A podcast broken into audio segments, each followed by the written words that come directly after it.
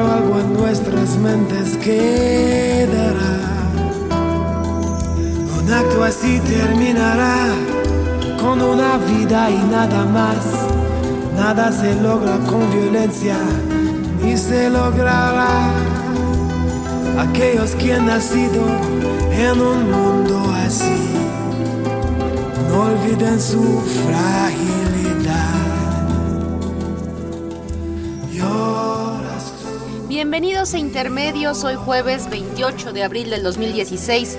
Los saludamos Tania Rodríguez. Y Juan Manuel Valero con el privilegio de poderlo hacer a través de Radio UNAM.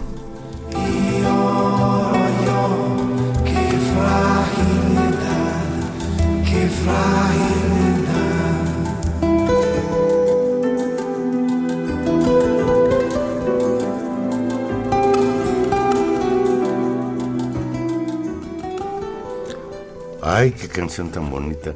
No sabía yo que Sting cantaba en español. Pues canta con un acento así un poco raro, pero me parecía importante, Juan Fragilidad, Manuel, unas frases terribles. entrar con, con esta canción y después vamos a escuchar otra que todavía tiene un mayor significado en un contexto como este.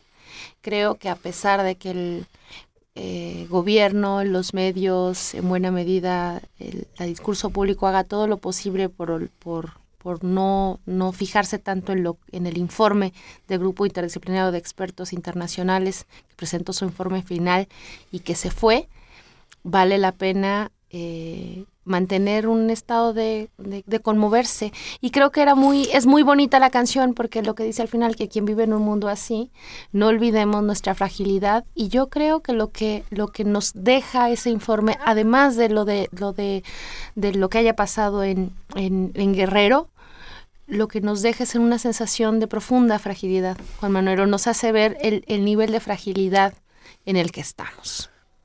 Hace que sintamos que todos vamos a desaparecer en el basurero de Cocula.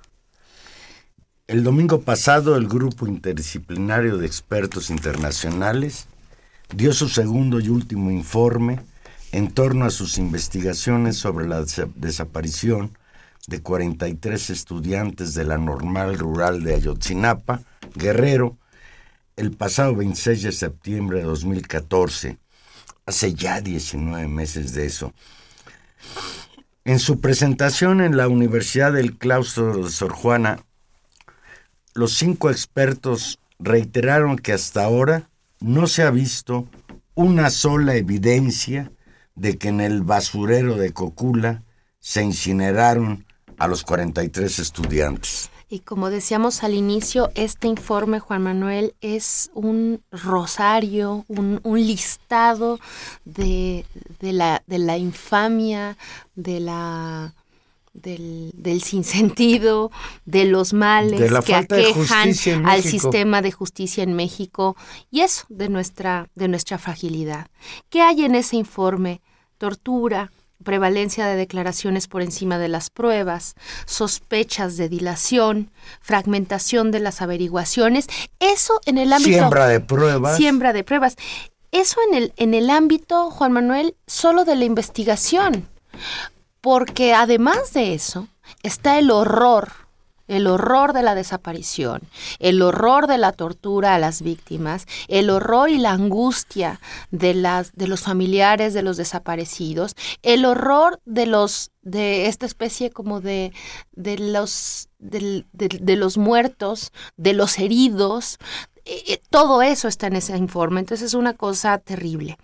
Y esta, este, este diagnóstico que va por, el, por, por volvernos a poner de frente, que lo había hecho muy bien ya en el primer corte del informe del GEI, pero que en este segundo queda pues ya como el informe final, el horror de esa noche, lo, lo, inconmensurable de, de, la reacción violenta, de la persecución de esa noche, y por otro lado, Juan Manuel, lo que ahora queda con mayor evidencia y que tal vez va a ser lo que vamos ahora a detenernos un, un poco más, sea la, la falta de profesionalidad, el dolo, la omisión, ¿no? En la investigación de la PGR. La última nota es, digamos, y esa fue la última, digamos, la última parte de la intervención en el informe, que fue muy dura, es que la PGR entregó pruebas sospechosas de su investigación o por lo menos no reportó con veracidad donde encontró un elemento sustantivo de la prueba, que son las famosas bolsas encontrados en el río, donde supuestamente estaban las cenizas eh, de aquel incendio, los restos de, de, los cuerpos de los, de los 43 muchachos, y ahí hay un, un elemento pues que ha hecho volar de nueva cuenta la legitimidad de esa investigación. Los huesos del basurero de Cocula aparecieron después de una visita no reportada en el expediente y también aparecieron casquillos de bala 42 casquillos de bala y eso lo había reportado muy bien también en un informe terrible que nos dio oportunidad de discutir hace ocho días del informe de los forenses argentinos, del equipo de forenses argentinos, amontonados junto a una piedra. Es decir, aquí hay dos elementos de prueba en el lugar de los hechos y dos de los elementos, digamos, de los hechos o donde, donde la supuesta eh, verdad histórica supone que ocurrieron los hechos, que es el basurero de Cocula, y los restos supuestamente encontrados en el río San Juan.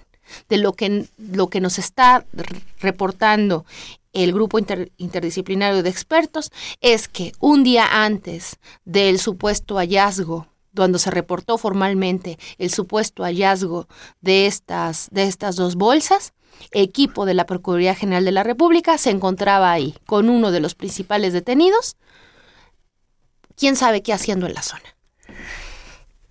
Los restos que el 29 de octubre de 2014 la PGR, entonces dirigida por Jesús Murillo Cara,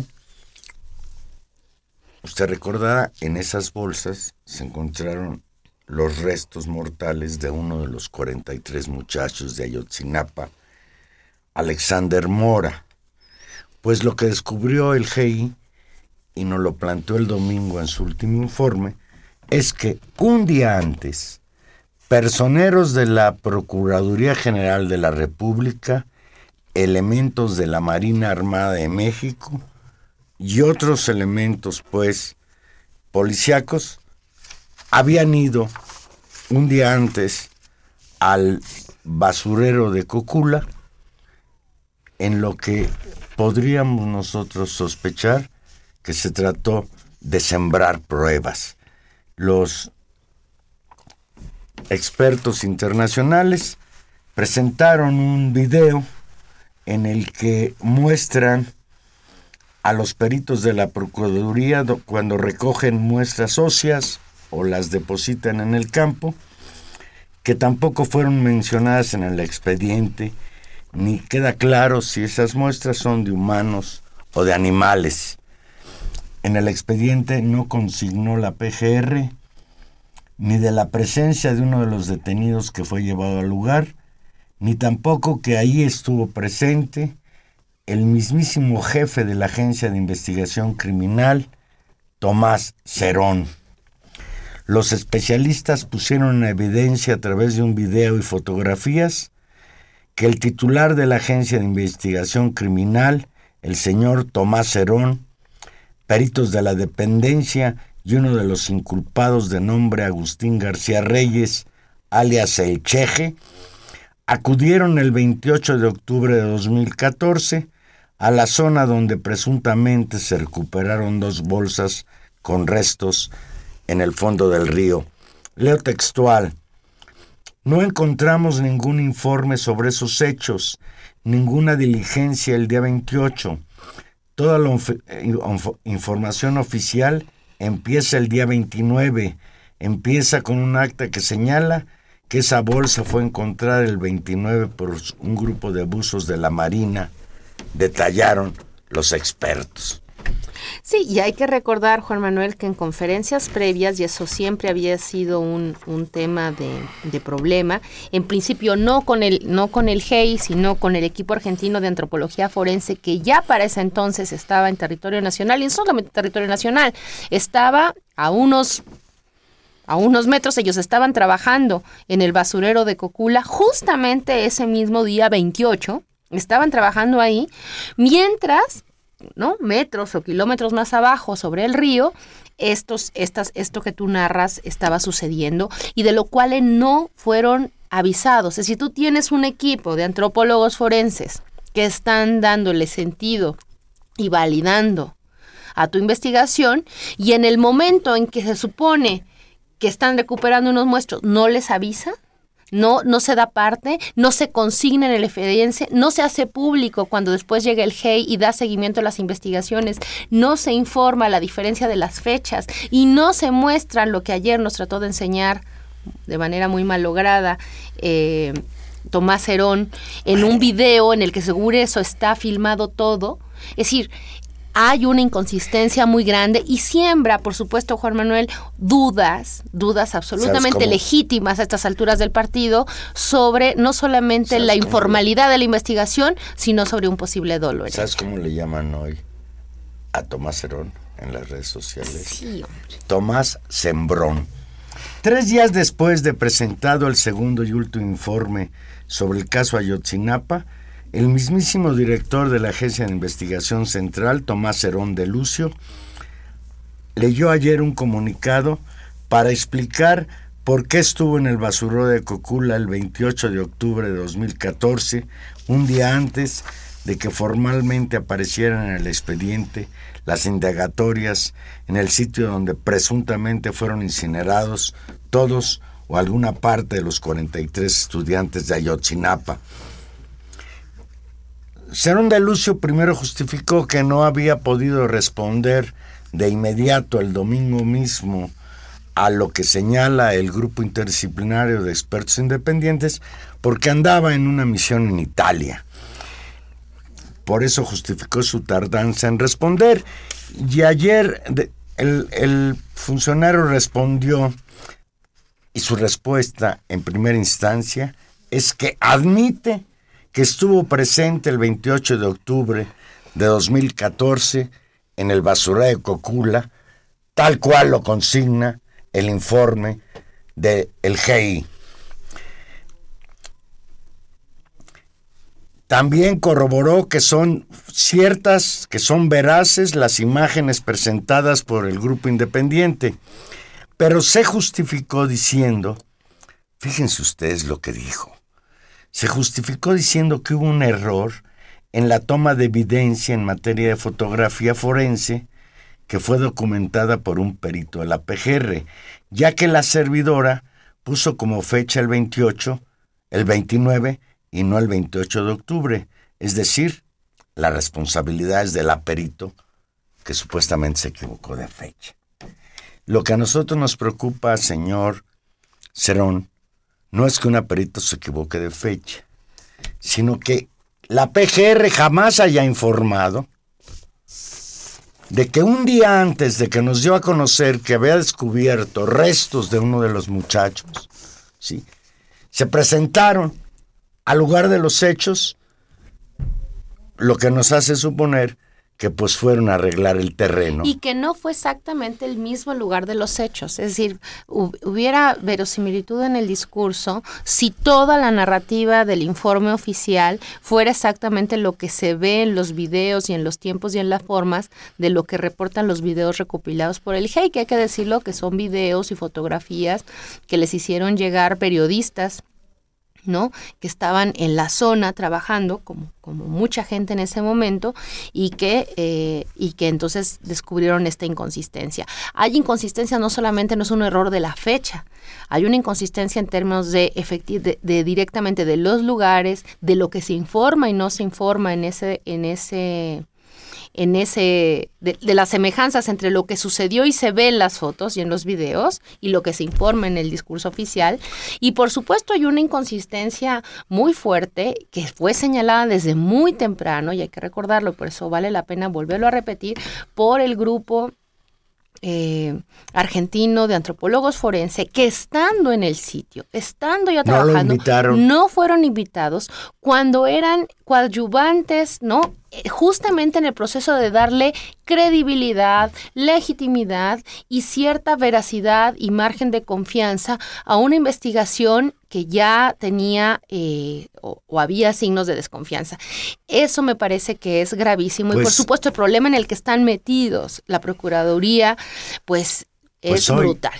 Hoy, hoy de inmediato, de manera urgente, el Grupo Interdisciplinario de Expertos Independientes convocó a una conferencia de prensa, convocó a los medios de comunicación y acusó a Tomás Herón de Lucio de tergiversar la realidad y manipular el video presentado ayer ante medios de comunicación para tratar de explicar su presencia en el basura de Cocula el 28 de octubre de 2014, un día antes de la diligencia judicial.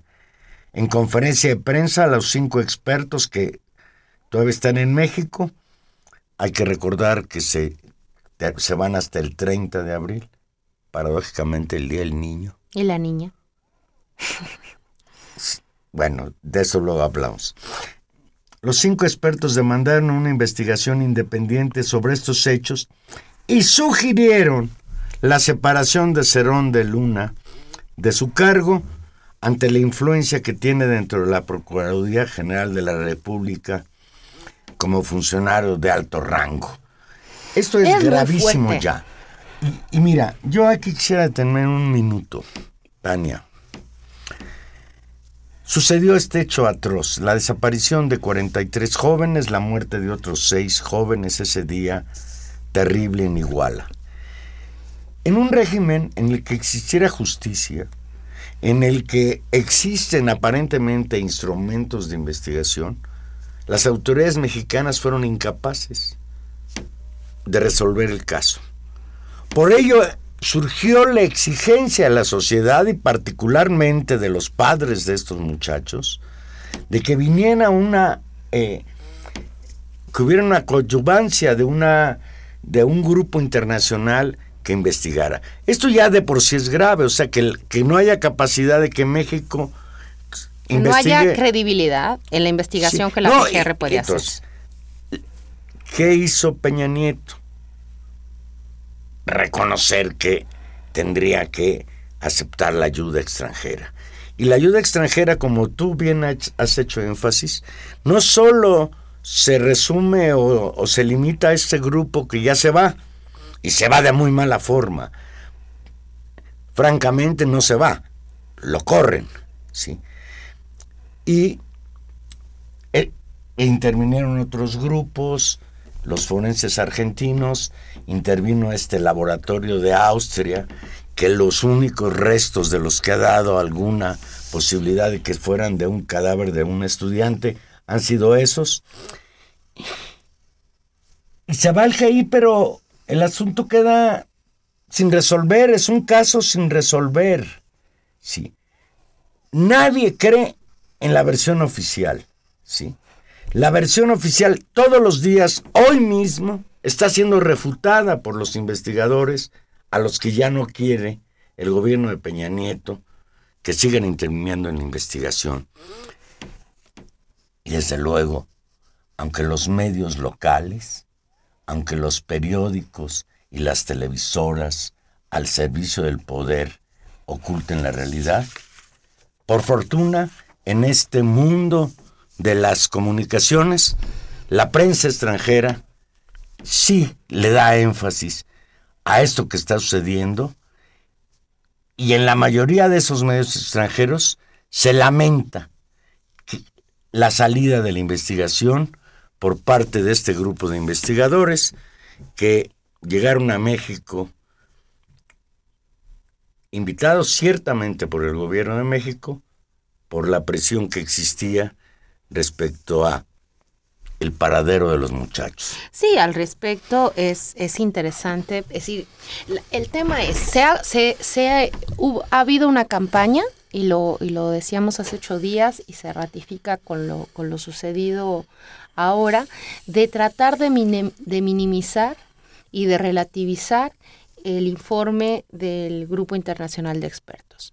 Hubo toda una tentativa del gobierno federal de no ratificar y no de ampliar el plazo de colaboración que permitía la estancia de estos, de estos expertos eh, dando seguimiento a ello, se, se, acaba ese plazo y se acaba el convenio y se tienen que ir, como tú señalas, el 30 de abril.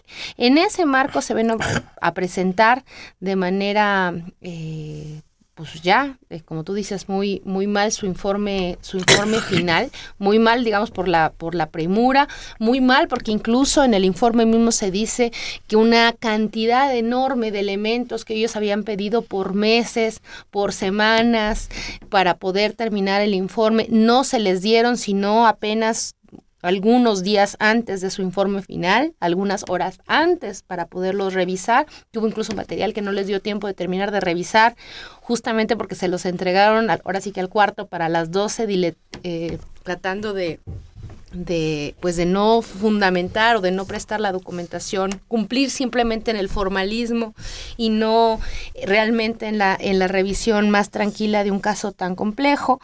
Eh, bueno, todo eso está.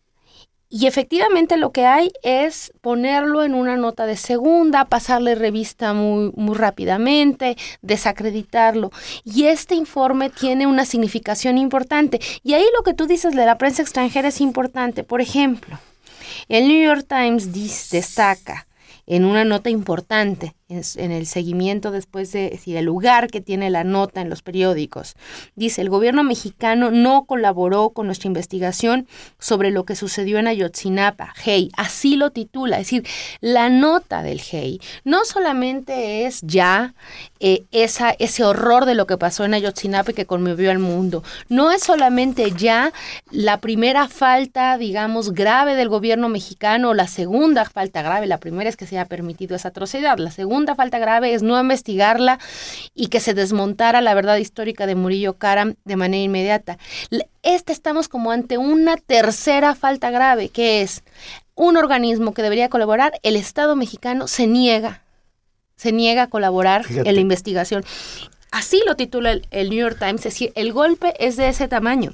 Fíjate lo que dice Amnistía Internacional, dice, el demoledor informe del Grupo Interdisciplinario de Expertos Independientes sobre la desaparición forzada de los 43 normalistas en Ayotzinapa fue calificado por la organización Amnistía Internacional como una nueva mancha en el atroz historial de derechos humanos del gobierno mexicano. En un comunicado destaca que el informe del GI nombrado por la Comisión Interamericana de Derechos Humanos contradice la versión oficial de los hechos y critica la investigación del gobierno mexicano hasta la fecha. El reporte acusa al gobierno de no haber seguido líneas de investigación claves, manipular evidencia, proteger a oficiales sospechosos de participar en las desapariciones forzadas y de torturar a presuntos sospechosos para asegurar confesiones. El gobierno negó un pedido de los expertos y familiares de extender su mandato y continuar con la investigación. Y fíjate, el, aparente desdén del gobierno mexicano frente a la salida del GI es tan claro el domingo no hubo ningún representante del gobierno de México en el informe. No, es, es terrible. Mira, es Amnistía Internacional, la ONU, La ONU ayer hace un llamado al gobierno mexicano para dar a conocer la verdad del caso Ayotzinapa. Y la argumentación de la ONU, es decir, otra vez no estamos hablando de un grupo radical, este, no, estamos hablando de la ONU. de los- de las Y la ONU Unidas. dice, estamos preocupados por la salida del grupo de expertos internacionales de la Comisión Interamericana de Derechos Humanos. La oficina del Alto Comisionado de la ONU para los Derechos Humanos llamó al gobierno mexicano a atender las recomendaciones del GEI, que investigó la desaparición de los 43 estudiantes, y dice en un pronunciamiento público, eh, que se debe reconocer la verdad de estos hechos. Las víctimas deben estar en el centro de toda la acción del Estado. Las alentamos a ellas, así como a la sociedad mexicana, a seguir adelante en su legítima exigencia al Estado mexicano para que se dé a conocer la verdad, para que se esclarezca el paradero de los estudiantes, se sancione a los responsables conforme a las reglas del debido proceso y se garantice su derecho a la reparación integral. Y aquí hay un elemento, Juan Manuel, que no podemos desdeñar también en el marco, digamos, de este, de este fin de- que, que- que cierra en cierta medida un ciclo de esto que, que ha sido el caso Ayotzinapa, que es la partida del GEI, porque sí significa un cierre de un momento importante, es decir, toda la movilización social, toda la exigencia, toda la indignación que hubo y toda la presión internacional alrededor de eso logró que por primera vez el gobierno mexicano aceptara, con todos los regañadientes que tuvo, que una comisión internacional se incrustara a observar lo que hacía la PGR y a darle seguimiento. ¿Qué se consiguió? Es decir, esa fuerza logró eso. Lo que, a lo que estamos hoy es que esa observación tuvo un límite enorme, es decir, pudo, pudo desenmascarar las prácticas eh, más terribles de la injusticia de este país, del sistema de justicia en este país, se logra registrar y, y poner en la opinión pública internacional esto, pero que vuelve a tocar, y creo que aquí acierta enormemente con todo lo cuidadoso que se tienen que ser los diplomáticos internacionales, acierta el, el alto comisionado de la ONU a decir que le toca a la sociedad mexicana exigir qué va a pasar con esto. Es decir, hay también eh, un, es decir, nos tiene que parecer importante o sea, no, nos tiene que parecer importante lo que el GEI ha dicho y el lugar en el que nos deja. Y, y retomo Pues- el inicio, y el lugar de fragilidad en el que nos deja, y por lo tanto la necesidad que tenemos de exigir que esto cambie y de, y de volver a pensar qué vamos a hacer con este Estado este, que nos está eh, dejando en, esta, en, esta, en este marco de indefensión y de, y de, y de, de permanente victimización. Dice Manuel Munguía que aunque el sábado próximo se vaya el GEI, la verdad histórica, es decir, la única verdad histórica que no se puede esconder es que el crimen de Estado que han instituido estos gobiernos neoliberales que han violentado la ley mexicana, cuidando más los objetos que a los sujetos. Y es que uno de veras, mira, Tania, yo le doy vueltas. ¿A quién protege el gobierno mexicano? ¿Qué intereses están detrás de que no se sepa la verdad? Y que sean capaces, sabiendo que los están vigilando, de tratar de engañar de manera sistemática al grupo de expertos, de hacer estas, estas como jugadas, de, de, de develarse con, con esta falta de profesionalidad y con este, con este, con este dolo. Hay muchísima información porque creo que, que, vamos para ir cerrando, Juan Manuel, el informe que presentó el GEI es de alrededor de 600 páginas.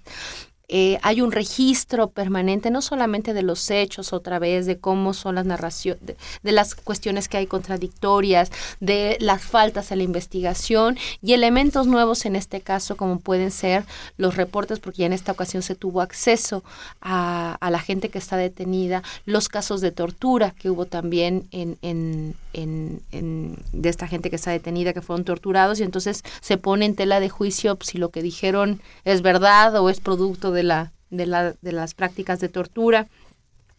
Eh, hay una cantidad enorme de elementos. Creo que, que hay una versión, eh, han presentado resúmenes más o menos ejecutivos en algunas páginas, algunos medios siguen reportando este asunto bien. Vale la pena vale la pena, creo que es como una especie de deber ciudadano, por lo menos contribuir a, que esta verdad, como decía Manuel Munguía, no se olvide, a leer ese informe, a consultar las fuerzas y, y a saber todo lo que no sabemos del caso Iguala y por otro lado todo lo que sí sabemos. Sí sabemos que participaron los policías, sí sabemos que la la, la, Policía Federal está informada, sí sabemos que el ejército está informado, sí sabemos, por lo tanto, que las autoridades civiles en cierta medida sabían lo que estaba pasando. Sí sabemos que, hay, que, que, los teléfonos celulares no se quemaron, como dijo Murillo Caran. Sí sabemos que no se pudo haber dado un incendio en Concula. posteriores al día 27. Es decir, hay un montón de cosas que sí sabemos y que desmontan esa narrativa que ha querido armar el gobierno federal. Creo que sí, como un ejercicio mínimo de ciudadanía, vale la pena que todo el mundo lo leamos. Está el, la página de internet del GEI, está esa información y está ese informe público que desnuda en buena medida el sistema de justicia mexicano también. Delia Hernández de Naucalpan, si realmente esos muchachos no van a aparecer, no creo que los hayan quemado en un estado donde en la guerra sucia los aventaron al mar. Ojalá los encontraran, pero lo dudo. Muchas gracias por tu llamada, Delia. Esto que dice Delia es, es importante. Es recordar lo que ha pasado en el, lo que sucedió en el pasado. Aquellos movimientos de los maestros Lucio Cabañas y Genaro Vázquez fueron exterminados y una de las maneras de acabar con ellos era tirándolos sus cadáveres al Y el otro elemento, Valero, es que hay un patrón que se y eso no lo pueden hacer un grupo de narcotraficantes llamado los Guerreros Unidos. Y simplemente es la negativa. De los cuales fueron torturados para decir que ellos fueron los que asesinaron e incineraron en el basurero de Cocula a esos. Y ahí hay una exigencia de, de, verdad en términos de que ante lo que estamos no es ante una desaparición criminal, sino ante una desaparición forzada, es decir, donde efectivamente el Estado y las fuerzas del orden tienen una responsabilidad. Y eso y tal la tienen que por eso no llegan y a tal la, la tienen y que no es y es y esa es otra cosa que creo que, que a estas alturas del partido, que a estas alturas del partido tenemos que pensar, no es simplemente un, un tema que ocurre en Guerrero. Las, la, las notas terribles que hemos escuchado, por lo menos en Veracruz en las últimas semanas, en los últimos meses o en Tamaulipas, pero en Veracruz particularmente, reiteran que la mayor parte de los casos de desaparición de los que nos hemos enterado y que se han hecho público tienen que ver con policías, tienen que ver con fuerzas del orden, es decir, tienen que ver con desaparición forzada. Y eso que es muy importante. Vamos a ir a una pausa y vamos a escuchar, y, y, y, la, y lo digo ahora porque de regreso ya no va a venir a cuento, vamos a escuchar una canción que Sting hizo, se llama Ellas Bailan Solas, de Dance Alone, Cueca Sola, y la hizo para los desaparecidos chilenos. Y es, es en, en, en ellas términos... bailan solas porque ellas sus bailan maridos solas. desaparecieron. Claro, y entonces la cueca, pues que es este baile tradicional chileno, pues se baila en pareja, como buena parte de los bailes tradicionales, y las familiares de los desaparecidos empezaron a bailar cuecas solas como una manera de mostrar la desaparición. Varios años después, eso empezó, eso empezó en la dictadura, en algún momento de los años 80, no me acuerdo exactamente el año, Sting y, las, y con las asociaciones de padres, de familiares de desaparecidos, hicieron un importante evento en el marco, pues eso, de los golpes de estados latinoamericanos de los años 70 y hizo esta canción. Y creo que vale la pena que empecemos a pensar nuestro, nuestros desaparecidos, nuestro contexto, en el marco de experiencias históricas que consideramos terribles. Y que imagínate, en, en Argentina hubo 30.000 desaparecidos. Nosotros, es decir, es la dimensión y creo Esa que hay que empezar a pensar. Ya la rebasamos. Hay que empezar a pensar en contexto. tiempo. Vamos a una pausa.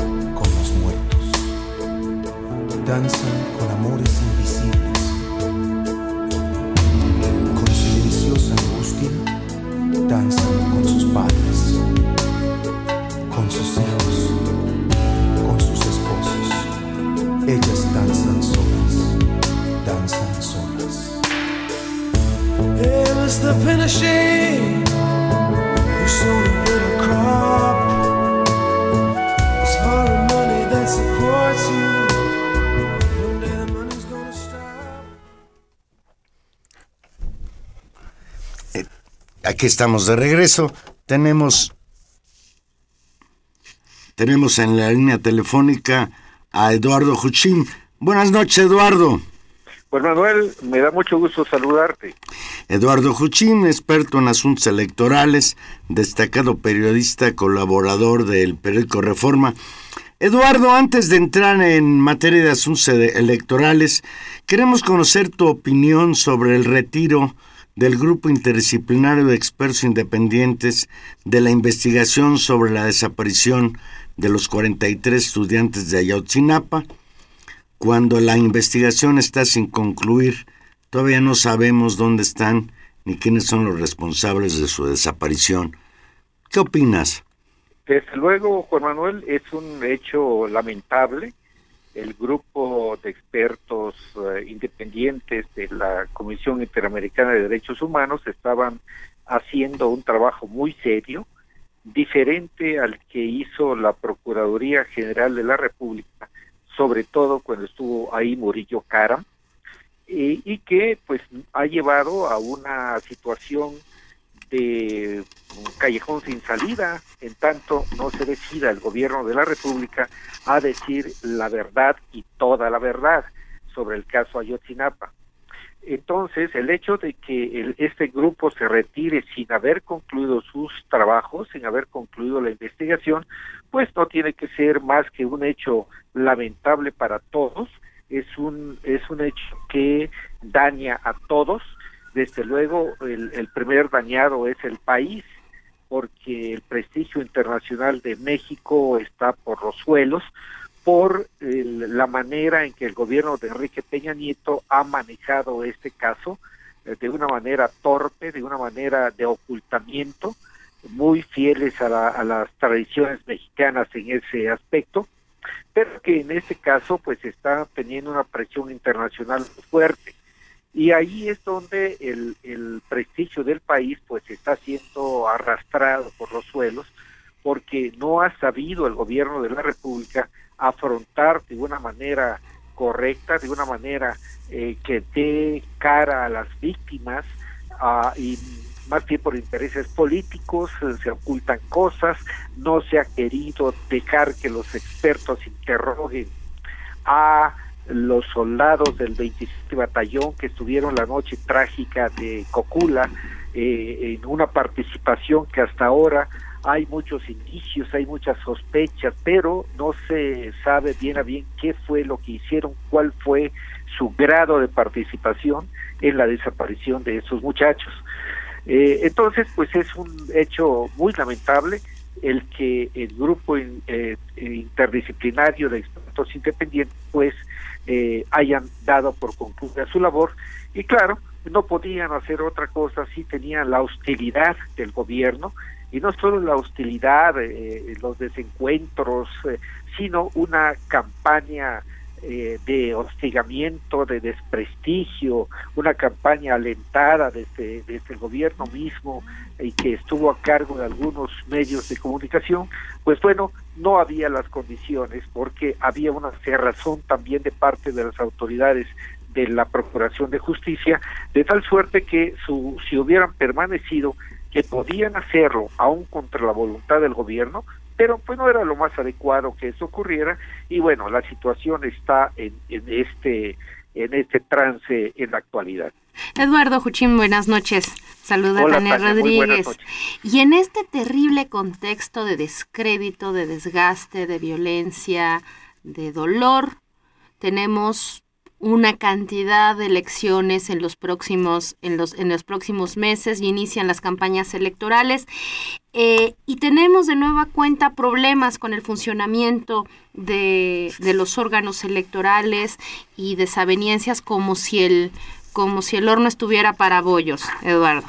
En, en efecto, Tania, lo, lo, describes muy bien. Hay un entorno eh, conflictivo en el, en el terreno electoral eh, justamente eh, el Instituto Nacional Electoral eh, negó hace algunas semanas el registro a dos candidatos de Morena y a otros candidatos también, a dos candidatos a gobernador, pero a decenas de otros candidatos por una infracción administrativa que eh, de cara a la importancia que tiene el derecho a votar y ser votado, pues eh, parece de, menor importancia. Eh, el hecho fue que estos candidatos, incluidos los post de Morena para gobernador de Zacatecas y, y el otro estado, Durango, eh, pues no presentaron su informe de campaña, su informe de pre-campaña, perdón, eh, como precandidatos que eran y que ellos decían que no lo eran. Pero en realidad, independientemente del nombre que internamente tengan, lo cierto es que si hacen propaganda, pues por supuesto que están haciendo una precampaña. Eh, bueno, pero el hecho es que no presentaron en un primer momento su informe. El INE falló en el debido proceso porque no les notificó de manera adecuada en los dos casos. Y bueno, como, como resultado, para no extenderme demasiado en los detalles, el resultado fue que eh, Morena y los candidatos en esos dos estados presentaron su inconformidad, su impugnación ante la sala superior del Tribunal Electoral del Poder Judicial de la Federación, y esta sala superior eh, tomó una decisión correcta. Ustedes saben que yo he sido sumamente crítico de muchas sentencias del Tribunal Electoral, pero esta vez hizo lo correcto. Porque si bien desde luego que habían incluido, incurrido en una falta esos dos candidatos y su partido, lo cierto es que la sanción no podía ser la máxima, que era la el no registro y en consecuencia el impedimento para que participaran como candidatos en las elecciones próximas.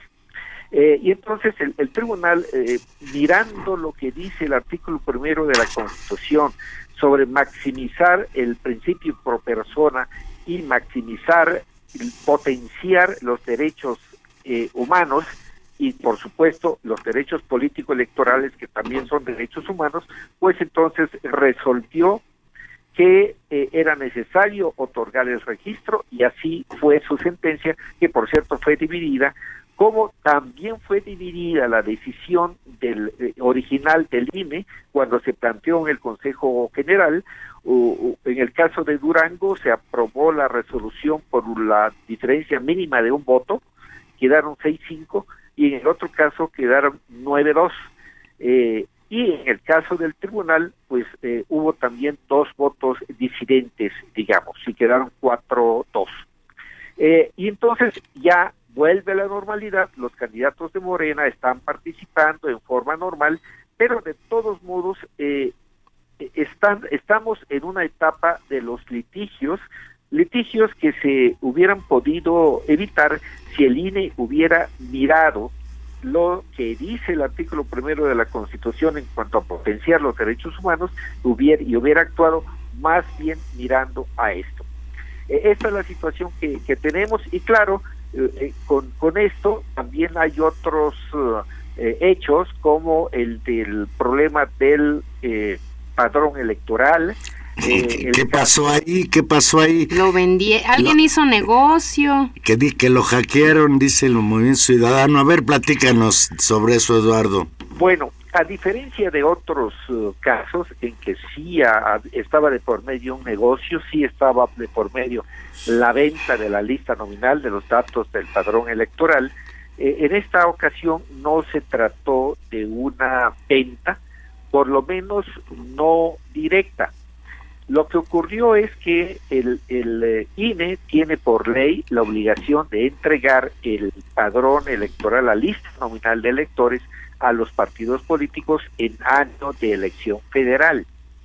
Y eso es lo que hicieron en 2015 la copia que se subió a la nube de Amazon fue esa copia, la de 2015, que por ley el INE le entrega a una copia a cada partido político con registro. Eh, bien, eh, Movimiento Ciudadano recibió su copia y en un afán de que no le hubiera, no le fuera a ocurrir lo mismo que le ocurrió en 2013, cuando también ahí sí hubo un problema mayor porque el eh, los datos de la lista nominal se difundieron y estaban a la venta. Eh, para que no les fuera a ocurrir lo mismo, quisieron proteger, o al menos eso dijeron, ¿no? Eh, estamos hablando de la versión del partido. Y subió esta, estos millones de datos, los subió a la nube de Amazon, de la empresa Amazon, lo cual hasta ahí es una imprudencia, pero no había mayor problema. El problema es que al subirlo a la nube de Amazon, eh, son millones de, datos los que los que se subieron, eh, no le no dotaron a, este instrumento de los candados de seguridad suficiente. Te, voy a interrumpir, te voy a interrumpir Eduardo, porque dice Amazon, sin referirse a que haya habido o no haya habido un ataque de hackers, Amazon Web Service dice que la copia de la lista nominal de electores del Partido Movimiento Ciudadano se realizó de una manera no segura.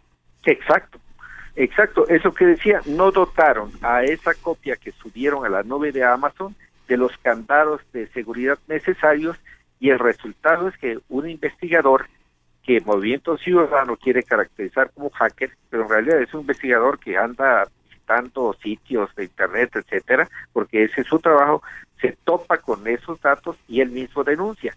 Y Movimiento Ciudadano dice que eh, en realidad el hacker vulneró, rompió los candados de seguridad y pudo acceder a la base de datos. Como quiera que sea, es un dato, es un caso distinto al anterior.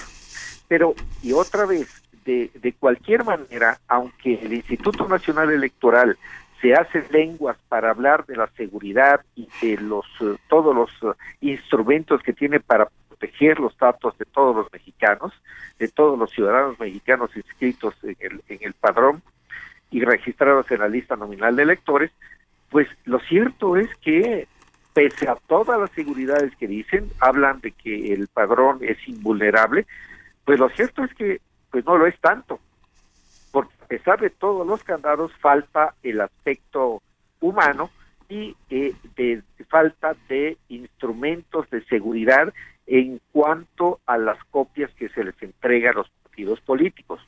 Pero además, eh, déjenme decirles, recordarles muy brevemente que a fines del año pasado hubo otro escándalo relacionado con el padrón electoral eh, que el INE no ha querido aceptar su responsabilidad en el asunto.